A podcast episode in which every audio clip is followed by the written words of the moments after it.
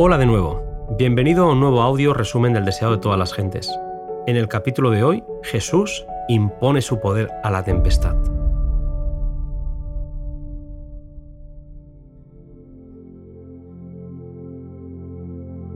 Había sido un día largo y extremadamente ocupado en el que Jesús había estado enseñando y sanando sin detenerse casi ni para comer ni descansar. Al llegar la noche, las muchedumbres se agolpaban todavía en derredor de él, y el maestro estaba sumamente cansado.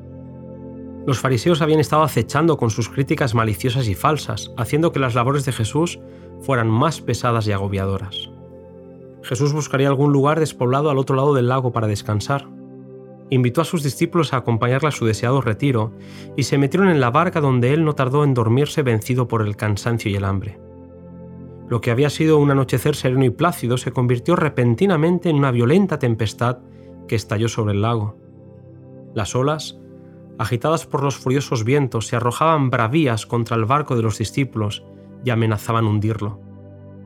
Los discípulos, a pesar de su gran experiencia de navegación, se vieron impotentes y desesperaban al ver cómo su barca se ahogaba. Centrados en salvarse por sus propios esfuerzos, habían olvidado de que Jesús estaba a bordo, pero viendo que sus labores eran vanas se acordaron de él.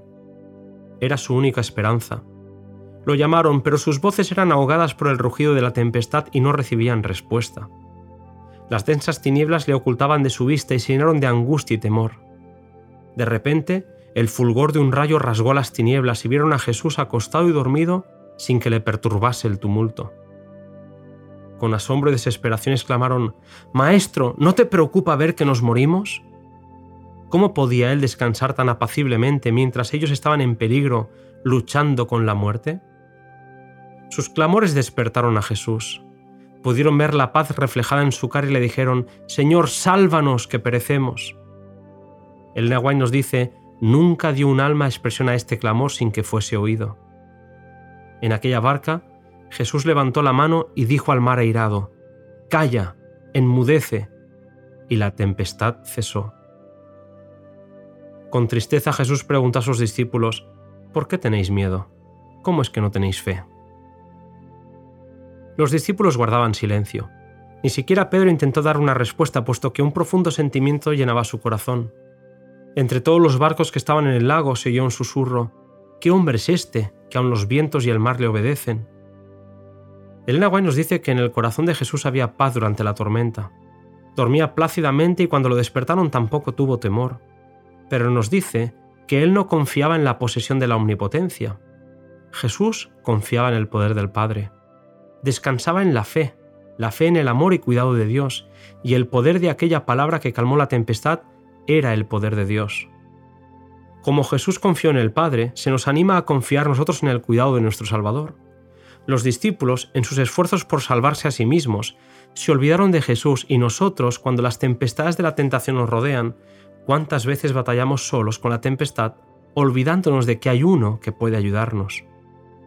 Confiamos en nuestra propia fuerza hasta que perdemos nuestra esperanza y estamos a punto de perecer. Entonces nos acordamos de Jesús, y Él, aunque con tristeza reprende nuestra incredulidad y confianza propia, nunca deja de darnos la ayuda que necesitamos.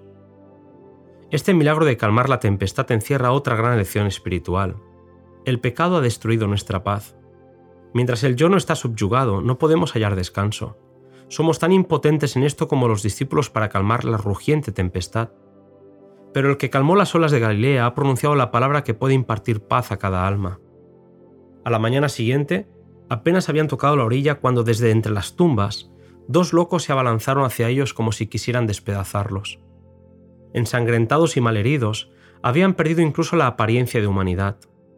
Con trozos de cadenas colgando de sus cuerpos, los demonios habían convertido a estos dos hombres en fieras atormentadas. Los discípulos y sus compañeros huyeron aterrorizados, pero el que había calmado el mar no huiría delante de esos demonios. Aunque furiosos, los dos hombres se quedaron impotentes delante de él. Jesús ordenó a los espíritus inmundos que saliesen y estos respondieron vehementemente, ¿Qué tienes conmigo, Jesús, Hijo del Altísimo? Te conjuro por Dios que no me atormentes. Cuando Jesús preguntó al espíritu cómo se llamaba, éste contestó, Legión me llamo, porque somos muchos. Conociendo el poder del que les ordenaba salir de aquellos hombres, los demonios pidieron que se les permitiese entrar en una piara de cerdos que estaba en una ladera no muy distante. Jesús se lo concedió e inmediatamente el pánico se apoderó de la piara que echó a correr desenfrenadamente por el acantilado, arrojándose al agua donde pereció. Mientras tanto, un cambio maravilloso se había producido en los endemoniados, cuyos ojos brillaban de inteligencia. Sus alegres voces que alababan a Dios por su liberación contrastaban con el temor y asombro que había invadido a toda la población cuando escucharon lo que había pasado con los cerdos. Los que durante tanto tiempo habían sido motivo de terror, ahora estaban sentados a los pies de Jesús. Escuchaban sus palabras y glorificaban a aquel que los había liberado. Pero la gente que contemplaba esta maravillosa escena no se regocijó. La pérdida de los cerdos les parecía de mayor importancia que la liberación de estos cautivos de Satanás. Los intereses temporales eran más importantes para los dueños de los cerdos que las cosas espirituales, y su indignación cegó sus ojos con respecto a la misericordia del Salvador por temor a una posible ruina financiera, le rogaron que se apartara de ellos y él, accediendo, se embarcó inmediatamente para la orilla opuesta. El sentimiento de los endemoniados era muy diferente. No se querían separar de aquel que los había liberado. Y cuando Jesús estaba por subirse al barco, le pidieron poder irse con él para disfrutar de todas sus palabras. Jesús, en cambio, tenía otros planes para ellos que se fueran a sus casas y contaran las grandes cosas que el Señor había hecho en su favor. Aunque era duro para ellos separarse de Jesús, tan pronto como se les señaló su deber, estuvieron listos para obedecer. Se quedaron en aquella parte de la orilla donde no solo hablaron de Jesús a sus familias y vecinos, sino que fueron por toda Decápolis declarando por todas partes el poder del Salvador y describiendo cómo los había liberado de los demonios.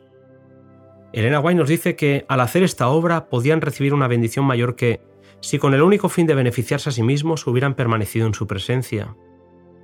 Es trabajando en la difusión de las buenas nuevas de la salvación como somos acercados al Salvador. Aunque aquellos dos hombres no habían escuchado ningún sermón de Jesús, llevaban en su persona la evidencia de que Jesús era el Mesías. Podían contar lo que sabían, lo que ellos mismos habían visto y oído y sentido en el poder de Cristo.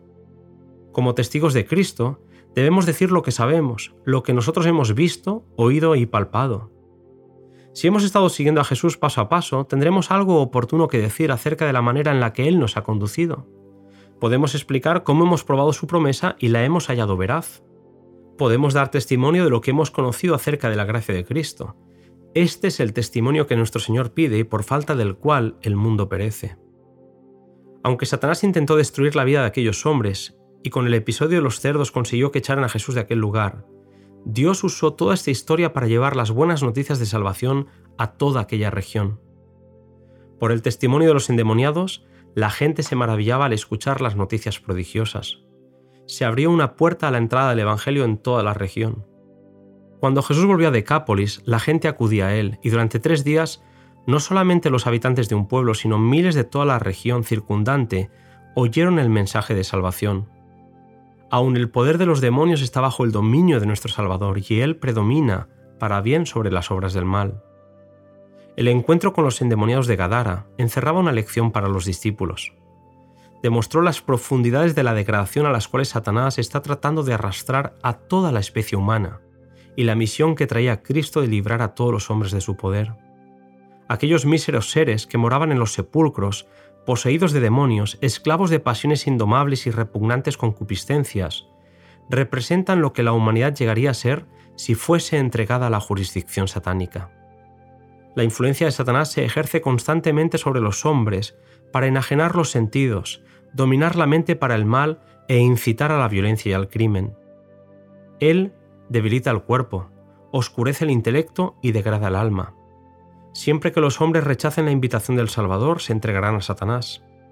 En toda ramificación de la vida, en el hogar, en los negocios y aún en la iglesia, son multitudes los que están haciendo esto hoy. Y a causa de esto, la violencia y el crimen se han difundido por toda la tierra.